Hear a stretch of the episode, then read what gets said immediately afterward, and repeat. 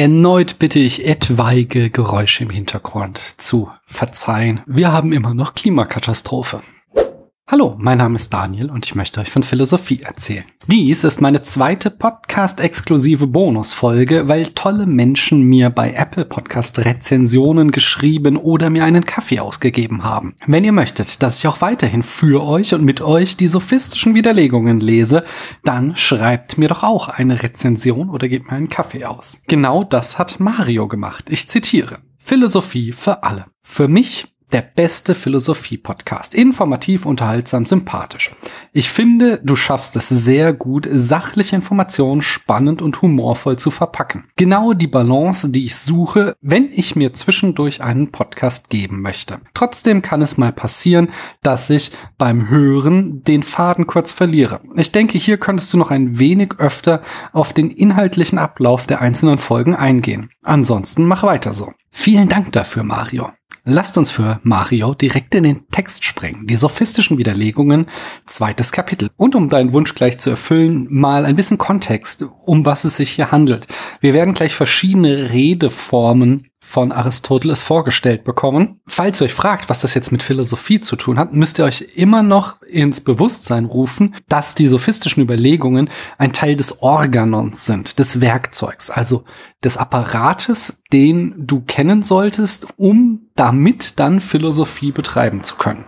So wie ein BWLer Excel bedienen muss, oder sowas. So muss eben eine Philosophin das Organon beherrschen, um richtig Philosophie betreiben zu können. Also, das meint zumindest Aristoteles. In diesem Sinne, lasst uns reinspringen. Dies ist ein sehr kurzes Kapitel, nur ein Absatz. Aristoteles legt uns hier vier verschiedene Arten von Reden oder Weisen zu argumentieren dar. Mal gucken, was wir da rausziehen können. Ari beginnt mit Es gibt vier Arten von mündlichen Erörterungen, die belehrende, die dialektische, die erprobende und die streitsüchtige. Die belehrende Erörterung stützen sich auf die eigentümlichsten obersten Grundsätze der betreffenden Wissenschaft und nicht auf das, was dem Antwortenden als glaubwürdig gilt. Denn der Lernende muss vertrauen. Da muss ich das erstmal einhaken. Die eigentümlichen obersten Grundsätze der betreffenden Wissenschaft sind die Prinzipien. Den Begriff habt ihr sicherlich schon mal gehört. Und die Antwort auf die Frage Es gibt viele Dinge in unserem Alltag, von denen glauben wir zu wissen, wo sie ihren Ursprung haben, aber oft liegen wir vollkommen daneben. Haben Sie zum Beispiel eine Ahnung, wo die hier erfunden wurden? lautet wieder einmal Aristoteles. Im Detail schauen wir uns die Prinzipien noch im Rahmen der Erkenntnis- und Wissenschaftstheorie an. Aber hier wieder eine kurze Vorschau. Nach Ari hat jede Wissenschaft oberste Grundsätze, denen sie folgen muss. Diese sind ihr eigentümlich, wie er hier schreibt.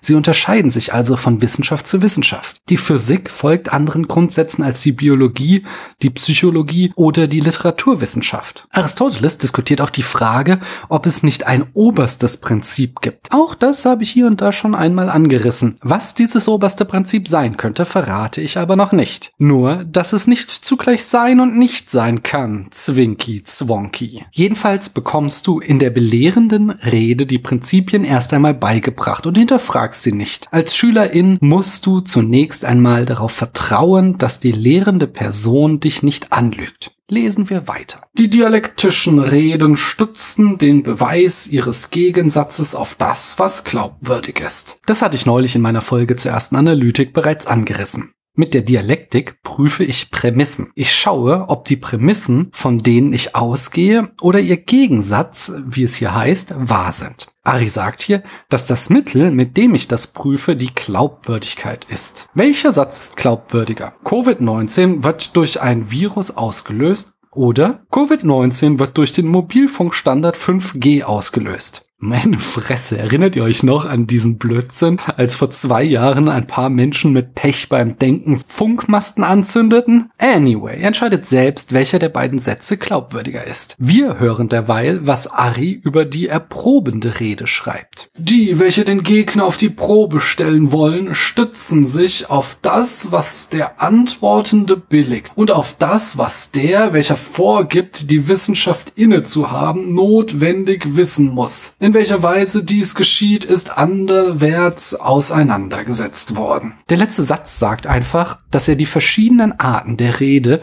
in verschiedenen Büchern behandelt hat. Die erprobende Rede ist Thema des Buches Topik. Hier beschäftigt sich Ari mit der dialektischen Methode, wie sie an Platons Akademie gelehrt wurde. Dort gab es Diskussionswettstreite, die ähnlich geführt wurden, wie Sokrates in den platonischen Dialogen diskutiert. Ich stelle eine These auf, wenn mein Gegner diese These billigt, wie Aristoteles hier schreibt, dann diskutiere ich von da aus weiter. Ich beginne bei einem Allgemeinplatz, einer anerkannten Meinung, Endoxa im Altgriechischen. Das meint er hier mit das, was der, welcher vorgibt, die Wissenschaft inne zu haben, notwendig wissen muss. Lesen wir weiter und kommen wir damit zur letzten Art der Rede. Die streitsüchtigen Begründungen endlich stützen sich auf scheinbare, aber nicht wirklich glaubwürdige Sätze oder auf nur scheinbare Beweise. Damit sind wir also endlich bei der Sophistik angelangt. Sätze, die wahr zu sein scheinen, es aber nicht sind. Und mit folgenden Sätzen schließt Ari dann auch. Über die beweisenden Begründungen habe ich in den Analytiken gehandelt über die dialektischen und die auf Prüfung des Gegensatzes abzielenden Anderwärts, über die nun auf Kampf und Streit abzielenden Erörterungen